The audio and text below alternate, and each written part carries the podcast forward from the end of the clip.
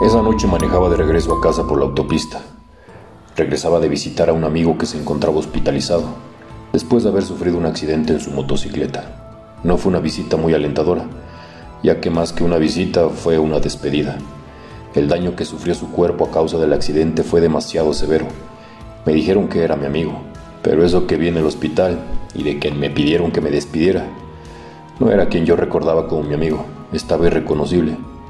Tal es así que solo pude hilar tres o cuatro frases para decirle adiós.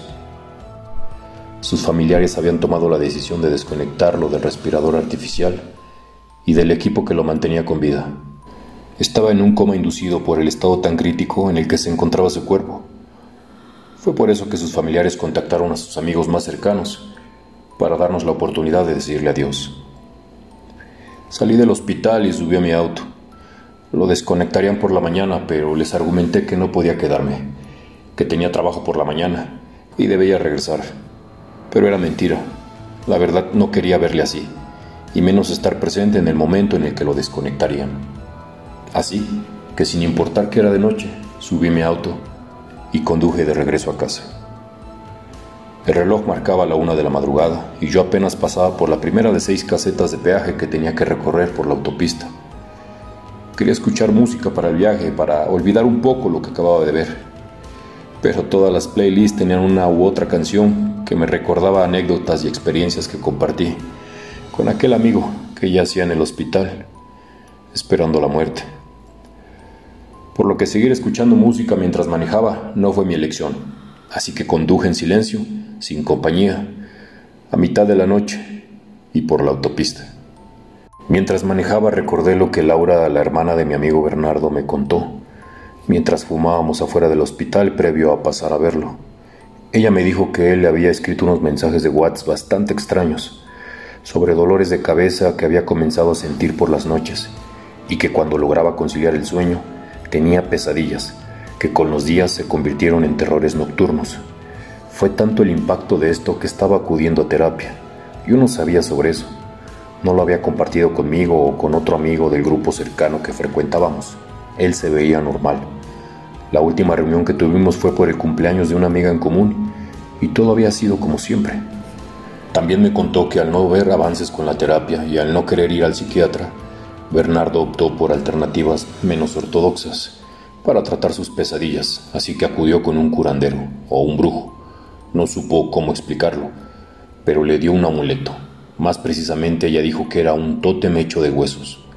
Le indicó que lo colocara bajo su almohada para poder dormir sin tener esas pesadillas, sumado a un té de hierbas que le ayudaría a calmar los dolores de cabeza y a conciliar el sueño. No puedo creerlo, le dije a Laura. Bernardo siempre fue escéptico en esos temas. ¿Cómo es que terminó yendo a un chamán? Ella me dijo que al parecer estaba cansado de que las terapias y los medicamentos no dieran resultados yo me encogí de hombros y no dije más. Ya era un poco más de las dos de la madrugada y yo seguía al volante a la mitad de la nada en la autopista. No podía creer todo lo que Laura me había contado. No tenía idea de lo que había estado viviendo Bernardo en las últimas semanas. En ese momento me llegó otro mensaje de Laura. Lo leí rápido y sin despegar la vista de la carretera.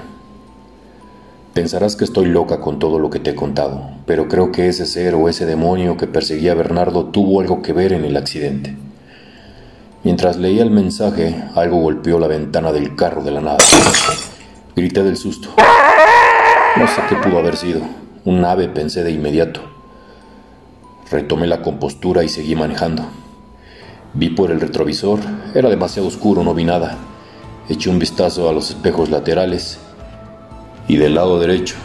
Entonces fue que lo vi. Un ser indescriptible corría a un lado del carro eso era completamente imposible. Yo iba más de 140 kilómetros por hora, pero eso corría y parecía jadear. Emitía sonidos que nunca había escuchado. Corría a la altura de la ventanilla trasera, como tratando de alcanzarme. Y fue cuando lo vi, que golpeaba la ventanilla. Él, ese demonio, esa sombra, no sé qué era, era lo que había golpeado la primera vez el carro. Pensé que había sido un ave, el corazón se me salía del pecho de la impresión. Aceleré a fondo, hasta donde el carro comenzó a temblar y a perder estabilidad. Casi pierdo el control. pero logré alejarme. Llegué a casa casi a las 5 de la mañana. Quería dormir un poco, pero me resultó imposible.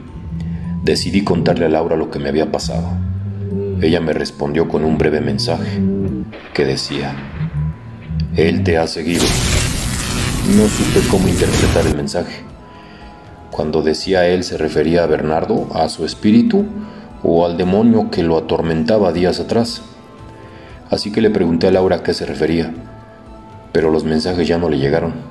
Le marqué y estaba apagado. Me quedé perturbado, así que busqué en las noticias de días atrás la información sobre el accidente de Bernardo y fue cuando descubrí que su accidente había sido justo en el kilómetro en el que aquel ser me había perseguido. ¿Fue una alucinación? ¿Fue el demonio que atormentaba a Bernardo? ¿O fue el espíritu del mismo Bernardo? No sabía qué pensar. La cabeza me comenzó a doler. Es de que no he dormido, me dije a mí mismo, así que traté de dormir. No recuerdo haber soñado algo, solo recuerdo sentir unas punzadas en mi cabeza que me hicieron despertar. Estaba todo oscuro. No sabía ni qué hora era o cuántas horas había dormido. Pero cuando intenté levantarme, no pude. Y fue entonces cuando lo vi en la esquina de mi habitación. Era ese ser que corría en medio de la noche tratando de alcanzarme. Se acercaba lentamente a mi cama. Yo trataba de gritar, pero estaba mudo. No podía moverme, ni gritar o hacer algo, solamente podía verlo, como si algo estuviera encima de mí y no me dejara moverme. Él se sentó a mi lado y puso su mano en mi cabeza y comenzó a enterrarme sus uñas. Dolía, y el dolor era tan fuerte y tan real que pude gritar. Y entonces desperté. De inmediato busqué el celular para llamar a Laura.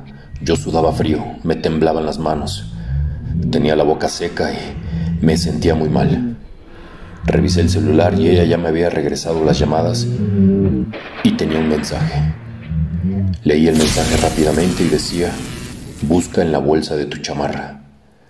Corrí a la sala a revisar mi chamarra y entonces vi algo parecido a una artesanía hecha con huesos, unas cuendas, listones y algunas cosas rojas.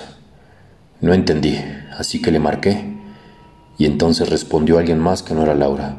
Solo me dijo, Laura se ha suicidado, lo siento.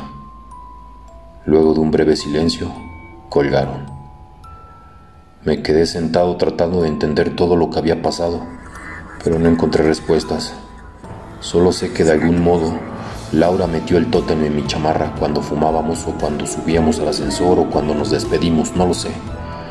Lo único que sé es que desde esa noche duermo con el tótem debajo de mi almohada y todas las noches ese ser está de pie en la esquina de mi habitación, quizás esperando a que pierda el tótem, la cordura o la vida.